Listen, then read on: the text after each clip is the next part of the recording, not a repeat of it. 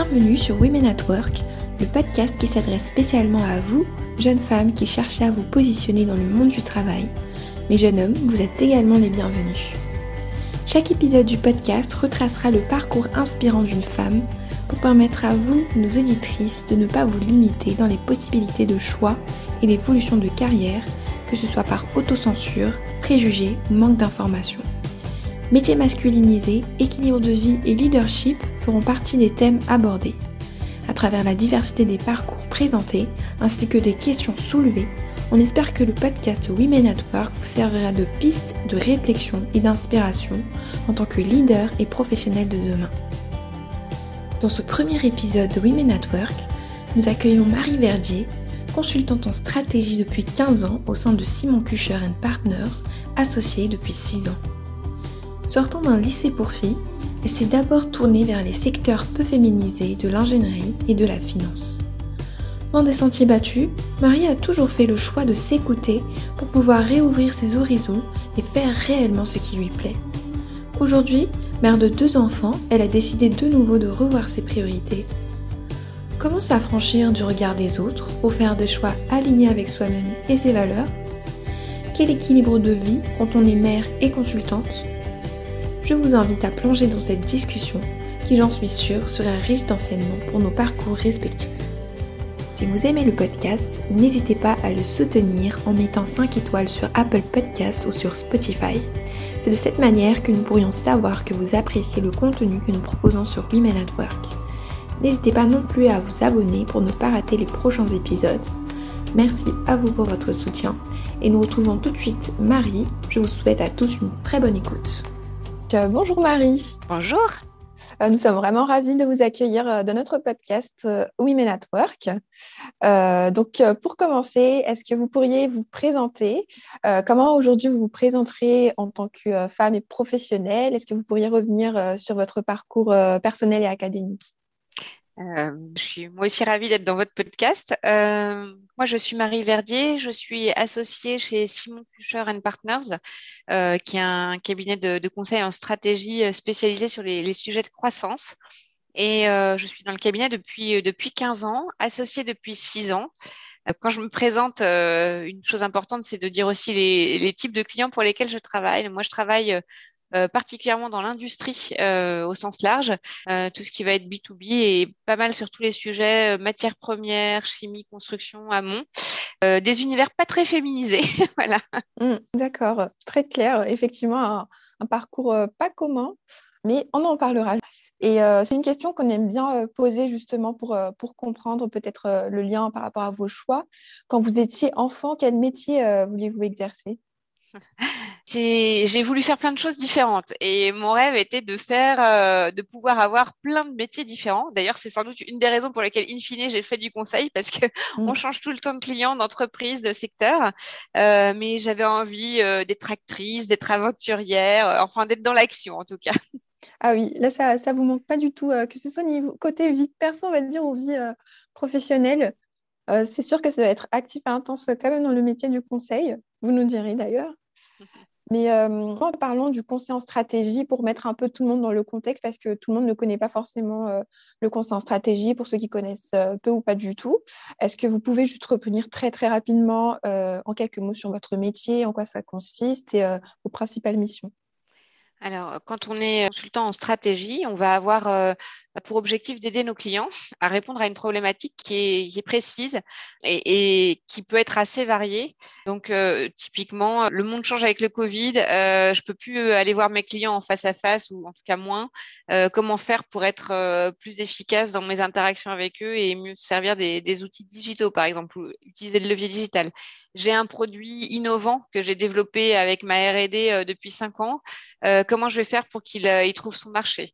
J'ai euh, une problématique avec mes équipes marketing et vente euh, qui sont pas aussi efficaces qu'elles le devraient. Euh, comment faire pour les aider à, à s'organiser pour aller chercher plus de croissance J'ai acquis récemment une nouvelle société et, et comment faire pour que on tire le meilleur parti de ce que ce que les deux sociétés ont et comment faire pour réaliser ce qu'on appelle l'univers du conseil étant très drivé par les anglicismes et la PMI, Post-Merger Integration, comment est-ce que je fais pour, pour tirer le meilleur parti de, cette acquisition et, et, faire en sorte que les synergies de tout type attendues soient au rendez-vous et notamment en ce qui concerne la croissance. moi, je vous parle surtout de sujets de croissance parce que je suis très mmh. marquée par euh, mes 15 ans chez Simon Kucher où on, ne travaille pas tellement sur les sujets euh, euh, de restructuring ou, d'optimisation des coûts ou des processus à l'usine ou le processus d'achat, etc. Mais bien sûr, ça fait aussi partie du, du conseil en stratégie.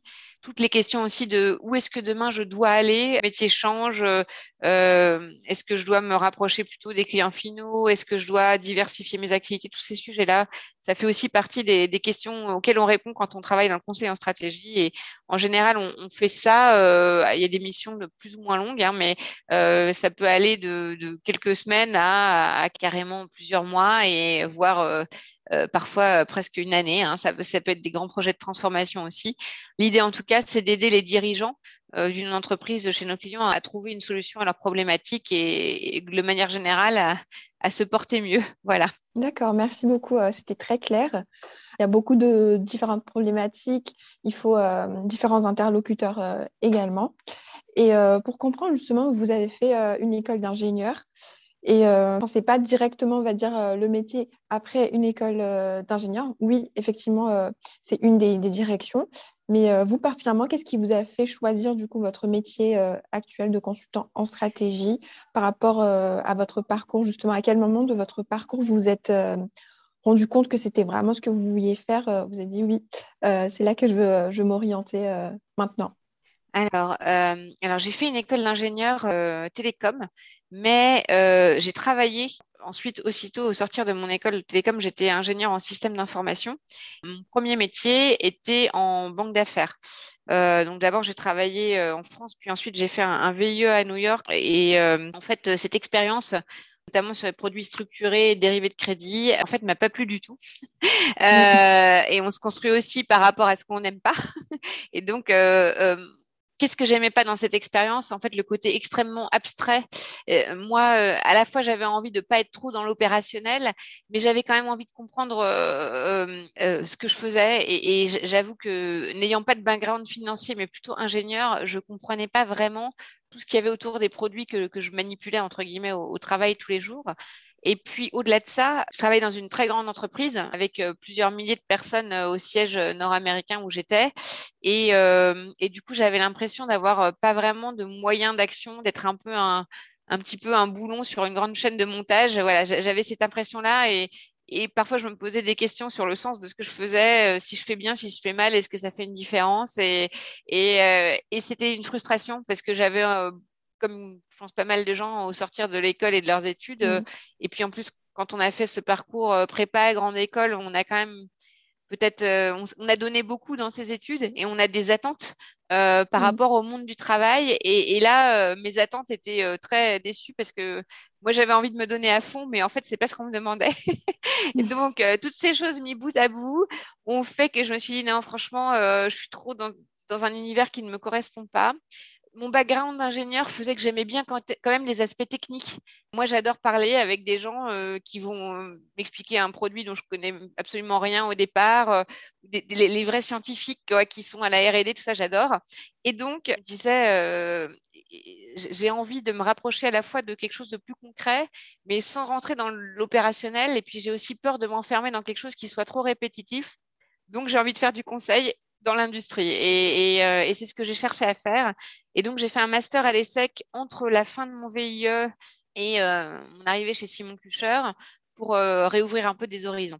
Donc c'est comme ça que je suis arrivée dans le conseil et j'ai fait le master à l'ESSEC vraiment dans l'objectif de me recaser dans le conseil en stratégie parce que mon, école d'ingénieur étant assez euh, très spécialisée et puis la France étant ce qu'elle est ou en tout cas ce qu'elle était à l'époque, à savoir euh, vous avez commencé à faire quelque chose, vous êtes voué à faire ad vitam la même mmh. chose.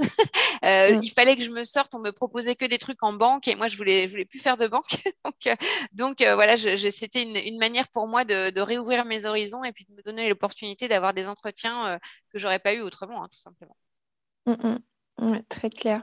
Effectivement, euh, c'est important de se poser euh, la question, je pense, et de toujours poser le pourquoi, le sens de ce que vous faites et comme vous de, se rendre compte de ce qu'on aime de ce qu'on n'aime pas et de prendre les décisions pour sortir un peu du, conditionnement social parce qu'effectivement, on a beaucoup ce, cette culture du, diplôme, on va dire, où on a des cases euh, très fixes, on a des parcours très euh, définis.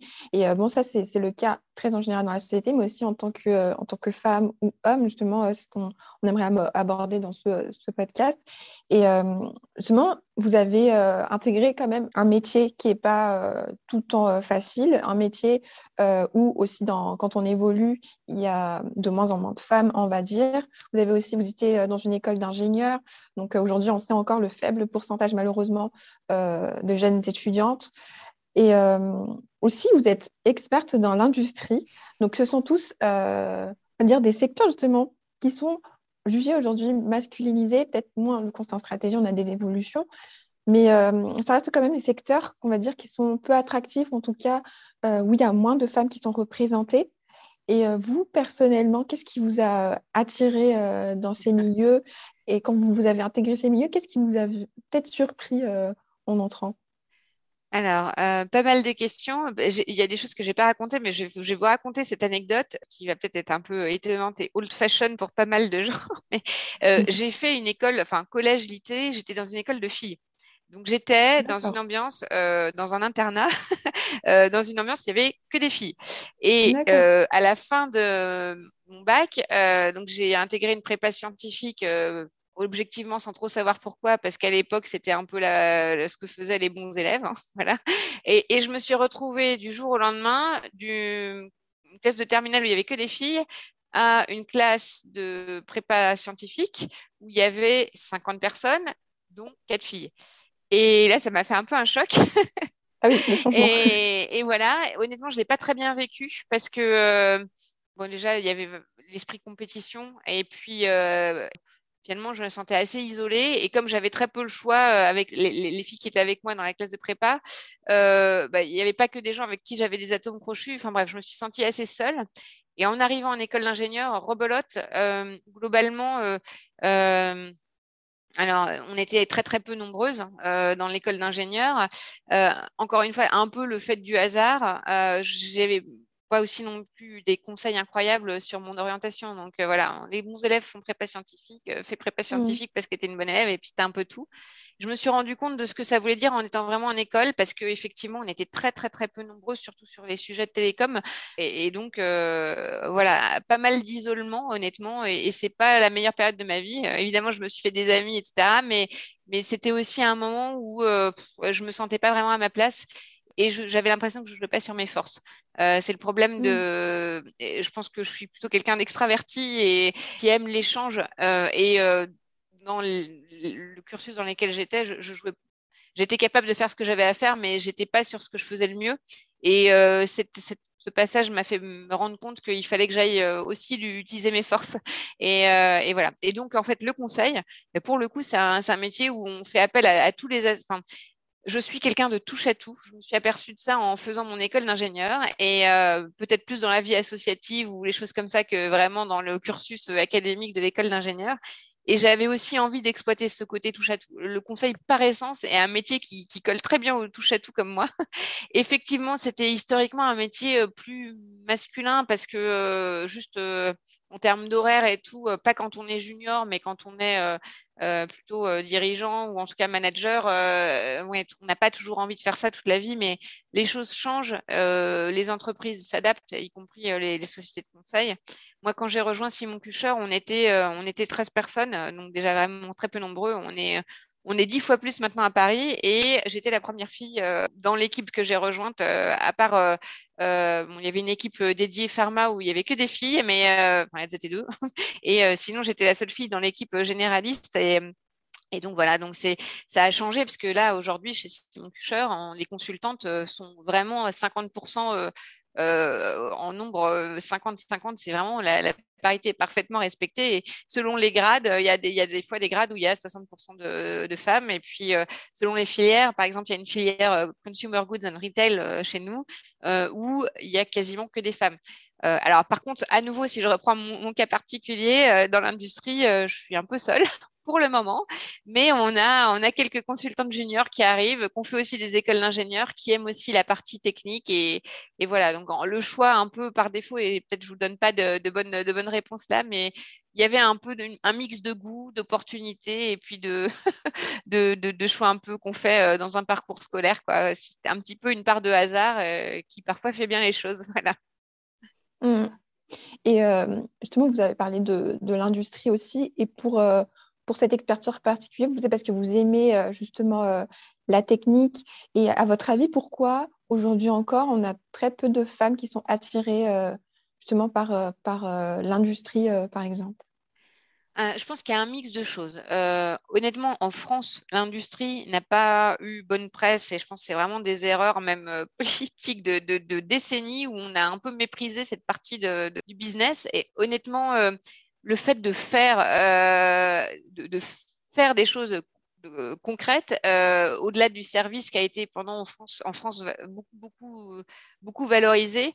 Euh, il y a déjà ce côté, même homme ou femme, l'industrie est pour certains pas très sexy parce qu'on ne sait pas en fait ce qu'on y fait. Euh, tous les tous les sujets euh, les, plus sympas, euh, la tech, tout ça n'existerait pas si on n'était pas capable de construire des composants électroniques, d'avoir des matériaux innovants, d'avoir du verre qui est conducteur.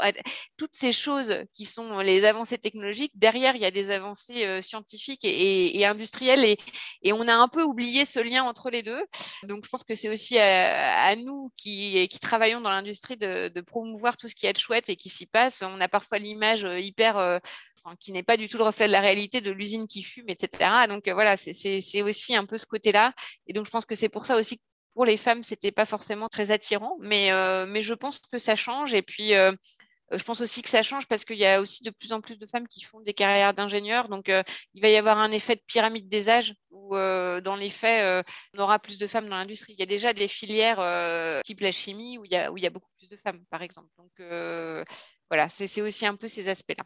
Mm, mm. Effectivement, en, école de commerce, on parle moins, par exemple, justement de ces, de ces secteurs-là. Quand on voit dans, dans les forums, euh, la plupart euh, se dirigent justement tout ce qui est consumer goods, tout ce qui est euh, justement ces secteurs. Et c'est vrai que si en école d'ingénieur, peut-être on est plus exposé à cela. Et si déjà on aura plus d'étudiantes en école d'ingénieur, donc qui seront exposées à cela, qui, qui seront dedans, déjà c'est un, un, grand pas. Et peut-être l'exposer effectivement plus aussi dans, bah, dans les écoles de commerce, par exemple, pour, euh, pour que ce soit mieux connu et euh, pour qu'on connaisse vraiment la réalité, que ce ne soit pas les, les, seuls secteurs qui sont très bien euh, vendus, on va dire, et qui sont au, premier, au premier plan. Et en tout cas, oui, comme vous avez dit, je pense c'est très important de, se projeter aussi. On ne voit pas d'autres femmes qui sont dedans, on voit très peu de femmes, donc on se projette moins, euh, que ce soit justement dans le métier ou dans le secteur. C'est plus facile pour euh, les étudiantes d'y aller si elles peuvent se, projeter. Et euh, justement, aujourd'hui, on, est encore quand même dans ce, dans ce conditionnement social. Et comment vous conseillerez aux étudiantes de pouvoir prendre pouvoir sur leur parcours et ne pas justement être victime, entre guillemets, de ce conditionnement social ou de de se rendre compte de ces biais qui sont parfois inconscients. Comment euh, conseillez-vous aux étudiants Moi, je ne crois pas à ça. Et euh, peut-être au risque de. Je ne crois pas au conditionnement social. À titre mmh. personnel, j'ai justement toujours voulu aller sur des terrains où on ne m'attendait pas parce que c'est ça qui m'amuse et qui m'intéresse. Et, euh, et pourquoi se mettre des barrières dans la vie Au contraire, quand on n'y est pas. Enfin, c'est un peu comme si euh, vous êtes à l'EM Lyon, vous n'êtes pas loin des montagnes, mais vous imaginez euh, euh, la, la, pente remplie de neige vierge où personne n'est passé jusqu'à présent. Est-ce que c'est pas plus sympa d'aller sur cette pente-là que sur la pente où il y a 200 milliards de traces où tout le monde est déjà allé? Moi, je crois aussi à ça. Il faut, il faut s'écouter dans, dans, ce qu'on a envie. Après, il y a des gens qui aiment bien aller sur la trace, puis il y a des gens qui aiment bien aller défricher. Moi, je fais partie des gens qui, qui aiment le défrichage. Et d'ailleurs, à nouveau, c'est aussi pour ça que je suis encore dans mon métier aujourd'hui, euh, j'aime bien découvrir des choses nouvelles et, je pense qu'il faut savoir écouter. Euh, tout le monde n'a pas les mêmes envies, mais quand on a cette envie-là, euh, eh ben, il faut s'écouter et, pas avoir peur d'y aller. Je pense par contre, il y a un trait de personnalité. Je déteste les clichés et donc c'est pas forcément un trait de personnalité féminin, mais qu'on retrouve quand même parfois plus chez les femmes. C'est un peu ce côté mmh. d'autocensure. Euh, j'ai envie euh, de faire ça, ça m'intéresse, donc j'ai identifié que j'avais cette envie, mais est-ce que ça va être compatible avec une vie de famille? Mais euh, est-ce mmh. que je vais pas être un peu seule dans une équipe d'hommes? Est-ce que je vais être bien acceptée, etc. Est-ce que je vais oser prendre la parole en public? Des choses comme ça. Euh, où euh, je ne sais pas pourquoi, mais, c'est vrai que c'est un, encore une fois, il y, a des collègues masculins qui ont tout à fait les mêmes interrogations, donc j'aime pas les clichés, mais, c'est quand même des, traits qu'on retrouve, et à titre personnel, que, des questions que moi aussi je me, posais. Et en fait, euh, le chemin faisant, je me suis dit, mais pourquoi s'auto-censurer? Je vais essayer, et puis on verra bien. Et si ça passe très bien et si ça passe pas, on réajustera. Euh, cette expérience un peu ratée euh, de mon début de carrière en banque m'a fait me rendre compte que euh, en fait, c'était pas si grave si on se plantait et que ça pouvait aussi ouvrir d'autres perspectives. Donc, je me suis dit, il faut que je me force il faut que je me force à aller au-delà de ce qui me fait peur, à savoir, par exemple, le conseil, est-ce que c'est compatible avec une vie de famille? Ensuite, quand je suis devenue associée chez Simon Kucher, il y avait encore plus cette question de est-ce que c'est compatible avec une vie de famille? Et je me suis dit, ça fait quand même, à l'époque où je suis devenue associée, ça devait faire 9 euh, ans ou 10 ans que j'étais chez Simon Kucher.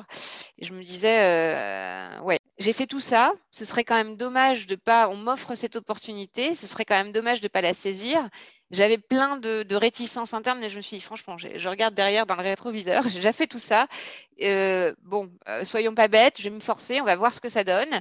Et puis, euh, peut-être que, peut-être que je pourrais ajuster les choses à ma sauce et peut-être que je serai contente. Et puis, sinon, bah, on verra autrement, quoi. Mais voilà, ce côté d'avoir le courage d'essayer avant de se dire c'est pas possible, euh, même s'il faut parfois se forcer, ça c'est quelque chose que j'ai appris euh, aussi par euh, des petits échecs, enfin des échecs pas forcément, mais des trucs qui sont pas passés exactement comme j'aurais voulu. Et je pense qu'en fait c'est bien. Et il faut il faut, faut se dire que tout ne doit pas être parfait du premier coup et c'est normal. et, ça vaut la peine d'essayer. Et si ça ne va pas, ne nous, ne nous, mettons pas des barrières mentales. En tant que femme, ça peut être un peu ça le, problème, notamment sur euh, career and family.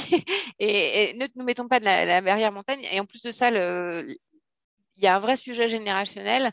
Moi, j'ai sans doute plus travaillé, euh, enfin que, que, des juniors euh, sont prêts à travailler aujourd'hui, mais les entreprises s'adaptent. On a envie de rester attractif pour les jeunes. Euh, moi, je travaille aujourd'hui à 70%. Euh, C'était pas du tout une pratique euh, qui était existante euh, et on sait un peu nous aussi qui faisons bouger les lignes. Hein. Euh, avoir des associés qui travaillent pas à temps plein dans, ma société il y a 5-10 ans, c'était un peu peu envisageable. Et aujourd'hui, ça l'est parce qu'ils ont compris que tout simplement, si on voulait avoir des femmes au management qui sont utiles, qui apportent un autre regard, qui apportent une autre façon de faire et plein d'autres qualités, et aussi pour répondre au public féminin qui est à côté client, bah, faut pouvoir s'adapter à, leurs besoins ou à leurs demandes. Et, voilà, donc il y a plein de choses en fait qui sont possibles. Donc s'il y a bien une chose à dire, c'est euh, un, écouter ce dont on a envie, et deux, euh, ne pas se mettre des barrières mentales. Mmh, mmh. Effectivement, parfois, au-delà du, mot conditionnement social, c'est vraiment trop la pression euh, qu'on se met soi-même, finalement.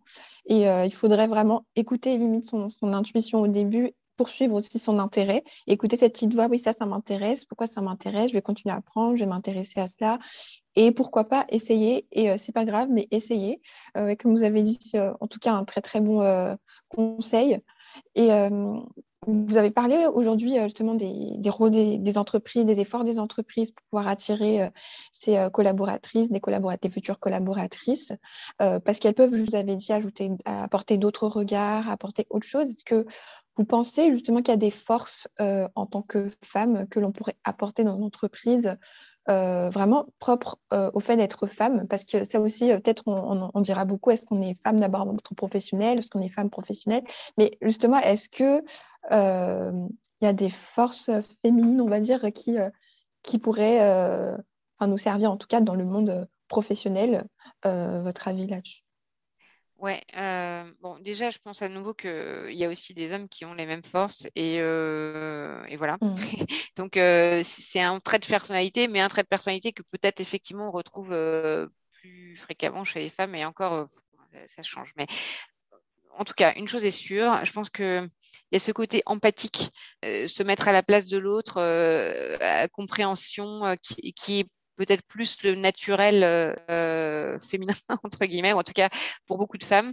Et je pense que de plus en plus, c'est quelque chose qui est utile parce qu'on est passé d'une société où il y avait très un peu une organisation militaire euh, top-down, on donne un ordre, on exécute, à une société, surtout dans des professions de type euh, cadre ou autre, où on se retrouve à plus chercher des coachs que des managers en réalité. Or, euh, l'instinct premier d'une femme, c'est souvent d'être empathique, d'avoir envie de comprendre, d'avoir envie de donner envie, etc. Donc ça, je pense que c'est il y a plein de qualités managériales recherchées aujourd'hui qui sont un peu des, souvent des qualités assez naturelles de, pas mal de femmes. Donc ça, c'est déjà un point très important. Et puis à côté de ça, euh, et ça c'est peut-être un défaut féminin plus qu'une qualité, il y a un peu un côté, euh, je pense, de vouloir de vouloir bien faire, euh, qui est peut-être un peu un côté scolaire, qui mm. peut être un défaut, mais qui peut aussi être une qualité. Il faut savoir le doser, mais en tout cas, je pense pour une entreprise, avoir quelqu'un qui est un peu euh, très orienté sur euh, le fait de le sens du, devoir ou du travail bien fait, etc., c'est quand même plutôt un avantage.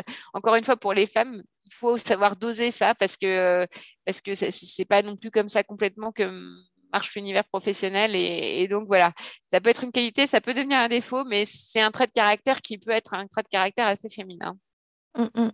Effectivement, euh, il ne faut pas en tout cas, dans tous les cas, euh, généraliser, mais euh, se rendre compte de ses forces, de ses forces en tant que, en tant que personne, en tant que femme, là où quand il y a plus de traits de personnalité très, on va dire, qui, sont retrouvés chez les femmes. mais en tout cas, se rendre compte de ses forces et de les développer, développer aussi ses intérêts, comme vous avez dit, et euh, en termes justement de développement euh, des intérêts, comment aujourd'hui, euh, même en tant que professionnel, vous êtes déjà partenaire, comment continuez-vous à apprendre et pour pouvoir performer ou, ou pas? Juste comment continuez-vous à apprendre dans votre métier ah, Moi, j'ai beaucoup de chance. j'ai beaucoup de chance parce que je, quand on est consultant, par essence, chaque projet est différent, chaque client est différent. Donc, déjà par essence, vu la nature de mon métier, à tous les grades, on continue, mmh. on, continue d'apprendre à chaque fois. Euh, c'est d'ailleurs pour ça que je fais ce métier parce que, à nouveau, moi, j'aime le côté euh, page blanche et puis euh, pas que page blanche, mais aussi apprentissage permanent. Donc, donc c'est un vrai choix. maintenant, il y a aussi d'autres aspects. il y a les équipes, les gens avec qui on travaille, que ce soit côté client ou les gens que, que je peux encadrer évidemment, chaque personne est différente, euh, elle va avoir des forces, va connaître des choses que je ne connais pas, va me donner envie de m'inspirer et donc euh, d'apprendre des choses de cette personne. Donc, euh, on apprend aussi beaucoup par, effet de tâche d'huile avec des gens qui, comment dirais-je, bah, sont complémentaires à, ce, que, nous, on, est. Donc, il y a, cet aspect-là. Après, il y a d'autres choses hyper un peu plus basico-basiques, mais Bien sûr, il y a des formations, il y a du coaching, il y a aussi apprendre de ses pairs euh, quand on est un peu euh, guidé par. Euh, on a un système de mentor-menti chez Escapé pour les associés aussi, pas que pour les. Donc, il y, a des associés plus seniors qui, nous coachent aussi. Donc, il y a plein de choses en fait. Mais et même regarder des vidéos sur YouTube de certaines personnes sur différents sujets ou sur LinkedIn Learning. Enfin bref, il y a plein. Il y a plein de choses. C'est en un mot, pour moi, plus une question d'état d'esprit qu'on a tous plus ou moins développé. Euh, mais euh, voilà, mon côté touche à tout fait que je suis plutôt curieuse et, du coup, euh, j'ai assez naturellement envie d'aller apprendre des choses. À nouveau, là, c'est plutôt mon apprentissage premier, ça va être de doser cet effort-là versus le fait de faire tout ce que j'ai à faire autrement. voilà.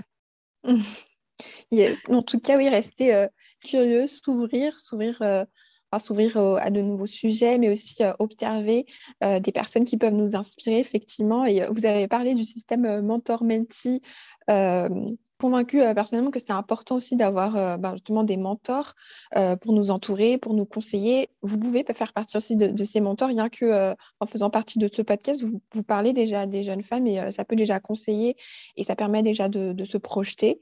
vous, personnellement, est-ce que vous avez des mentors et qui sont vos mentors dans vos choix personnels ou professionnels, quel a été leur poids?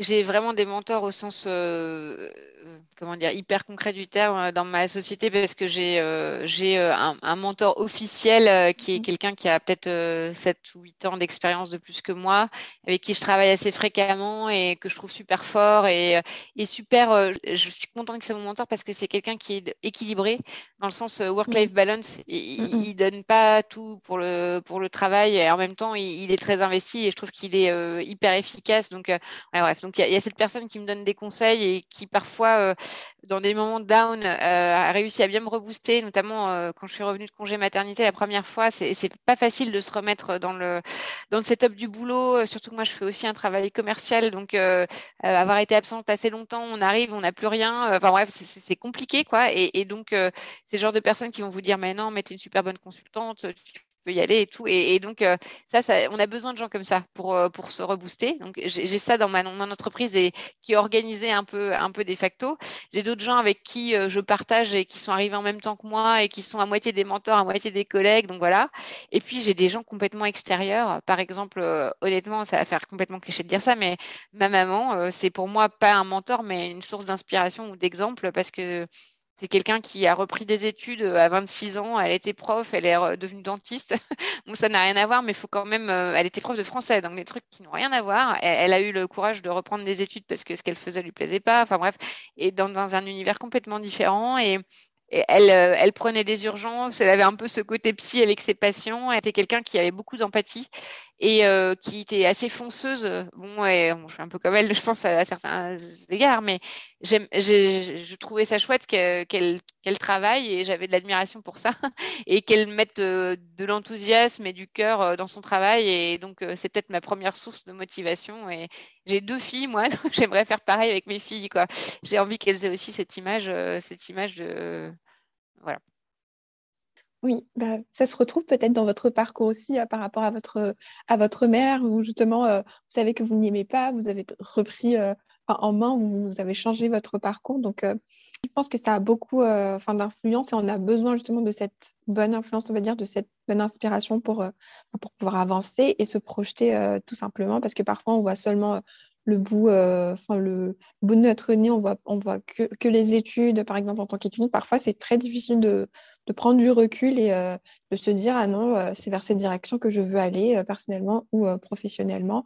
Et qu'est-ce que je veux apporter aussi à mon entourage. Et euh, si vous pouviez euh, conseiller aujourd'hui euh, une jeune étudiante qui, qui, qui, va entrer dans le monde du travail, qu'est-ce que vous, vous aurez aimé qu'on vous dise avant d'entrer dans le monde du travail et spécifiquement dans le conseil en stratégie? Alors, dans le monde du travail, je pense qu'il y a une chose qui est importante, c'est de se dire qu'est-ce qu'on aime faire et qu'est-ce qu'on fait bien. Parce que, encore une fois, c'est quand même tellement plus gratifiant de jouer sur ses forces et euh, quelque part, euh, il y a beaucoup de théories sur le sens dans le travail, etc. Mais on peut aussi donner du sens dans, des, dans la façon. Il n'y a pas que le contexte, il y a aussi la façon dont on fait les choses. Donc, euh, je crois vraiment que si on essaie d'être juste et de bien faire son travail et d'être à l'aise dans ses baskets et dans ses valeurs, on peut faire un peu n'importe quoi. En revanche, euh, ce qui est important, c'est d'être euh, d'être dans un contexte où on, se sent à l'aise. Euh, en tout cas, pour moi, c'était quelque chose d'important. donc voilà. Et après, deuxième chose sur le conseil en particulier, honnêtement, le conseil, c'est, moi, j'adore mon métier. Hein. Franchement, 15 euh, ans plus tard, et alors que quand j'étais en manque, je me disais, est-ce que je vais pas faire euh, ouvrir un restaurant ou un truc comme ça, parce que je pense que le monde de l'entreprise n'est, pas pour moi. Là, j'ai complètement changé de perspective et, c'est un métier que je me vois faire longtemps. Je pensais pas quand je suis rentrée dans le conseil, je pensais que ce serait un tremplin vers autre chose, mais en fait, j'ai vraiment, j'ai mmh. vraiment attrapé le virus. Euh, et ce que j'aime, bah, c'est la diversité. Donc, si on aime la diversité, si on aime euh, aussi le fait de, se challenger un petit peu personnellement, mais, mais surtout ce côté curiosité d'apprendre des choses différentes à chaque fois, c'est un, un, métier super. Il faut avoir euh, le goût de, du, de, la page blanche d'une certaine manière, ou en tout cas la curiosité de, découvrir des choses, des choses différentes, mais c'est un métier absolument super pour, pour les gens qui aiment, qui aiment toucher à des, à des choses variées. Mm, mm. Et encore une fois, ça revient à, ce que vous avez dit tout à l'heure, qu'il euh, faut beaucoup s'écouter et tout simplement aller euh, vers là où euh, bah, on, se sent bien, euh, là où on sait le faire aussi, se donner les moyens aussi de savoir le faire si on ne l'a pas, de s'entourer. Mais en tout cas, oui, avant de, avant d'entrer dans le monde du travail, effectivement, se poser euh, les bonnes questions, ne pas trop s'en poser non plus euh, mmh. parfois. Non, c'est vrai. Parfois, il faut, il faut aussi essayer. Hein. Euh, en vrai, et c'est pour ça que c'est bien de faire des stages, etc., dans des sujets mmh. différents, parce que c'est aussi en, en faisant qu'on s'aperçoit. je suis à l'aise, je suis pas à l'aise, j'aime, j'aime pas. j'ai envie de creuser un peu plus. et, et ce qui est chouette, c'est que aucun choix n'est définitif. On peut faire, euh, on peut faire, euh, faire pas mal de choses différentes, euh, voilà. Mais, il faut, je pense que c'est important de aussi pas s'auto-censurer. Si on a une petite voix qui nous dit ça, ça peut être intéressant, se donner la chance d'essayer. Mmh, mmh. Effectivement, c'est important et mais comme on vous l'avait dit, que les choix ne sont pas définitifs. Je pense justement se met vraiment beaucoup trop la pression en tant qu'étudiant aujourd'hui, étudiante. Euh, euh, si je fais ce choix-là, est-ce que ça va me fermer euh, telle porte? Est-ce que justement, est-ce que je ne devrais pas construire un parcours cohérent? Et justement, c'est ça qu'on oublie, c'est que derrière les parcours de, différents professionnels, parfois ce n'est pas aussi cohérent que ça, entre guillemets, je mets cohérent, mais mais en tout cas, s'écouter, ne pas se mettre des barrières et continuer à avancer. Et, en termes de peut-être de, challenge, de ce qui est plus challengeant euh, de votre métier aujourd'hui, donc là, je parle plus euh, peut-être dans le côté euh, personnel et professionnel, justement. Qu'est-ce qui va être plus challengeant aujourd'hui dans le fait d'être mère et consultante en stratégie? Alors, c'est peut-être des réalités qui sont assez loin des problématiques des étudiantes, mais enfin, c'est évident que j'ai pas envie de sacrifier. Mmh trop de temps euh, de, mes enfants à mon travail et que j'ai envie d'être euh, complètement à ce que je fais quand je suis avec mes, mes filles. En plus, moi, elles sont en très très bas âge. J'ai une petite fille, un, bébé qui a, qui a 7 mois et, une autre petite fille qui a 3 ans et demi là, qui vient de rentrer à l'école. Donc c'est un âge qui demande beaucoup, beaucoup, beaucoup d'attention des parents mm-hmm. et en plus euh, avec plein d'aléas, de ils sont malades, ils dorment pas la nuit, etc. Donc c'est pas simple. Mais là encore, il faut faut avoir un bon euh, support système, comme disent les Américains, c'est-à-dire euh, on a une super nounou, euh, mon mari fait aussi beaucoup de choses, même si lui aussi bosse pas mal. Pas tout faire soi-même. Donc le plus important, c'est d'être, de garder un certain niveau de réalisme sur notre mmh. capacité à faire. Ça, je pense, c'est aussi un défaut féminin de, devoir tout faire trop bien et, de faire trop de choses. il faut savoir se dire, ok, tel truc, je laisse tomber, tant pis tant pis, 5 fruits et légumes par jour, ce sera pas comme ça aujourd'hui. Et non, mais c'est ces genres de trucs qui mettent la pression. Ça peut sembler idiot, là, mais quand on est, euh, quand on est maman, on se met la pression sur des trucs comme ça.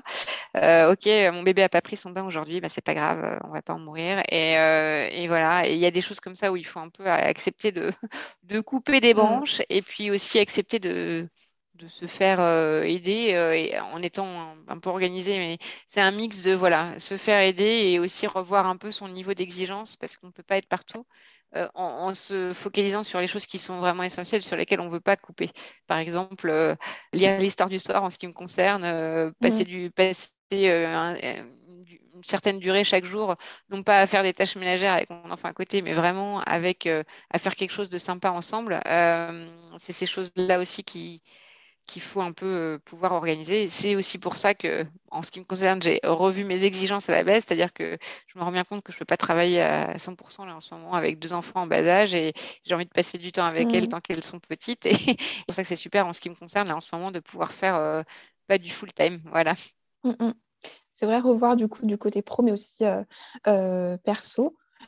Et c'est vrai, vous avez dit que c'est assez loin quand même de, la réalité des étudiantes, mais je pense que c'est vraiment important quand même de, de se projeter dès maintenant, euh, de voir la réalité aussi euh, de ces métiers en tant que femme future, en tant que future mère. Peut-être qu'il y en a qui ne veulent pas tout de suite être mère, enfin, ce, soit des, sont des choix personnels, mais euh, pas que quand on arrive devant, justement, et c'est qu'à ce moment-là qu'on met des barrières, qu'on se dit, ah, j'ai pas pensé, et c'est là qu'on se dit, ah non, mais si, si justement j'entre dans ce, dans ce métier-là, je pourrais pas le faire, si je vais avoir des enfants. Mais je pense que c'est vraiment important de se projeter et ensuite, quand on est vraiment dedans, comme vous avez dit, de, prioriser, de prioriser, euh, euh, bah, de savoir vos priorités tout simplement, au fait, euh, de, prendre le dessus sur, sur ce que vous faites.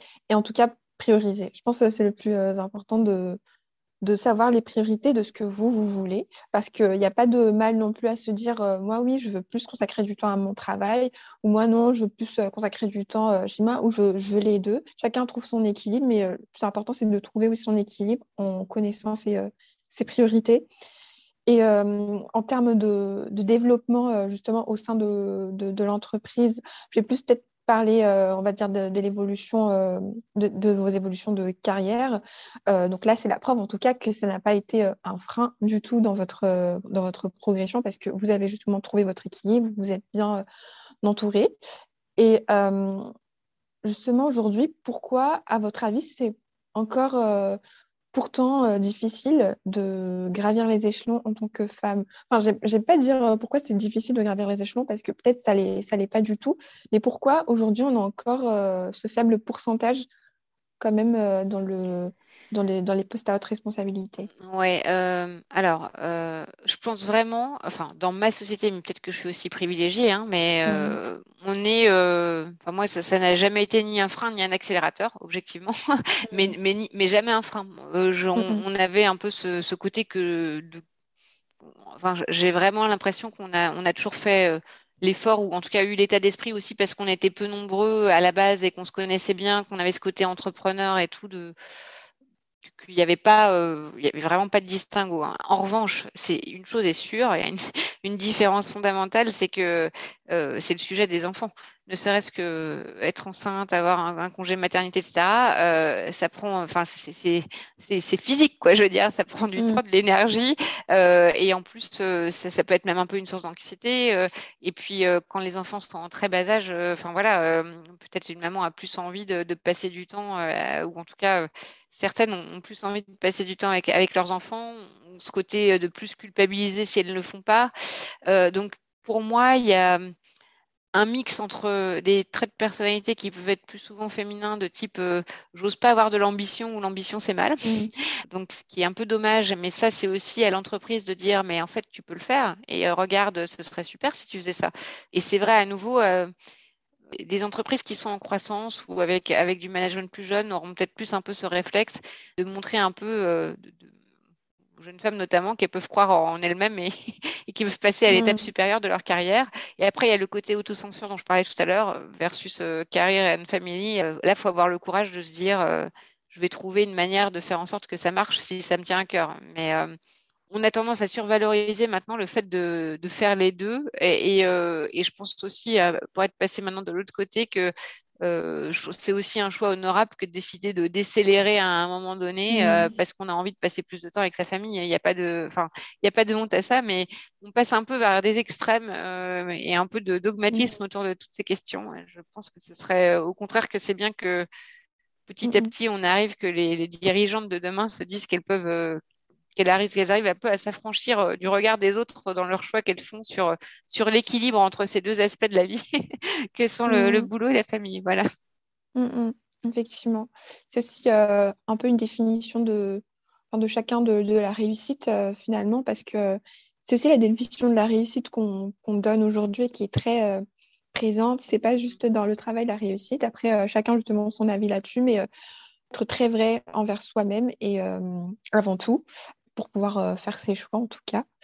Et euh, j'aimerais revenir une dernière fois peut-être sur la question d'autocensure parce que euh, voilà, si, ça, si c'est encore présent même quand on est en entreprise, donc j'imagine que c'est aussi présent maintenant au sein des, des étudiantes, mais comment justement vous conseillerez aux, aux, jeunes étudiantes, aux jeunes femmes de ne, pour ne pas s'autocensurer et pour gagner en confiance mmh. C'est d'abord d'en avoir conscience. Euh, en fait, c'est de prendre conscience de OK, j'ai tel blocage, mais d'où est-ce que ça vient? Est-ce qu'on me l'a dit? Est-ce que vraiment c'est un truc factuel? Ou est-ce que c'est moi qui me dis que c'est pas possible ou c'est compliqué ou ça va être comme ci ou comme ça? Euh, C'est pour moi le, point le plus important. Et ne pas attendre que ça vienne de l'extérieur, justement. Au contraire, euh, mais ça nécessite un peu de maturité qu'on n'a pas toujours, honnêtement, quand on sort de l'école et qu'on est super jeune, en début de la vingtaine. Et, voilà, ça c'est un peu aussi une certaine forme de maturité à nouveau qu'on garde la curiosité d'être capable d'identifier ce genre de comportement et puis de voir qu'on peut faire autrement. Un peu d'introspection, on va dire.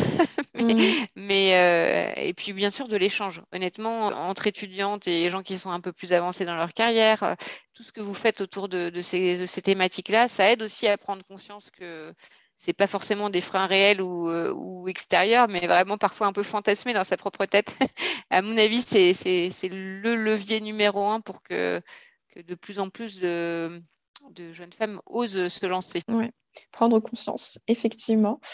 Euh, en tout cas, j'espère que euh, tous vos conseils ben, serviront à de nombreux étudiants. En tout cas, moi, personnellement, j'ai beaucoup reçu par rapport à votre parcours, par rapport à vos choix, comment vous avez fait euh, vos choix. Et euh, ben, j'espère que plus d'étudiantes, en tout cas, mmh. oseront. Et aussi dans, l'entreprise, euh, on osera faire ce que l'on veut réellement, tout en étant vraiment honnête envers soi-même. Et tout simplement s'épanouir pleinement, que ce soit personnellement ou professionnellement. et pour le mot de la fin, qu'est-ce que vous aimeriez dire à nos auditrices? Qu'est-ce que vous aimeriez qu'elles retiennent de notre échange?